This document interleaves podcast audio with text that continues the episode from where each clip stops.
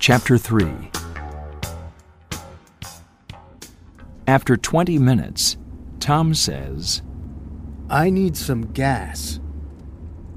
I can get some here. Tom says. Hurry! Rita tells him. There isn't much time.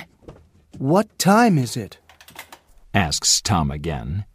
It's almost 12 o'clock. Rita says. On a country road, the two men from the bookstore are looking at the map. The school's not far from here, Joe. The big man says. Where's your map? I don't know. Joe says. I'm worried, Max. Joe says. Where's the boss? Listen, everything's okay. Max tells him. Think of all the money, Joe. Here, take my map, Joe. Drive down this road for five kilometers. There's a place to park on the right.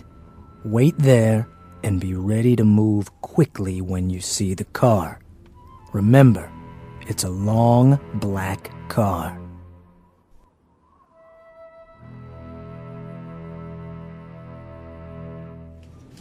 At the gas station, Tom pays for the gas. Hi. He says to the girl in the shop.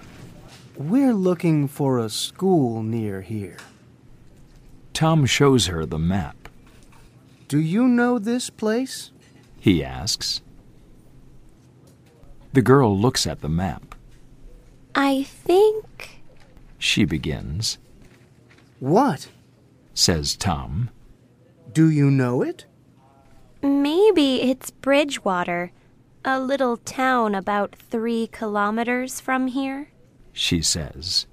Is there a school in Bridgewater? Tom asks.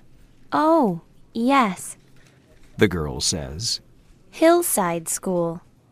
Rita is waiting. What's he doing? She thinks. The girl shows Tom a magazine.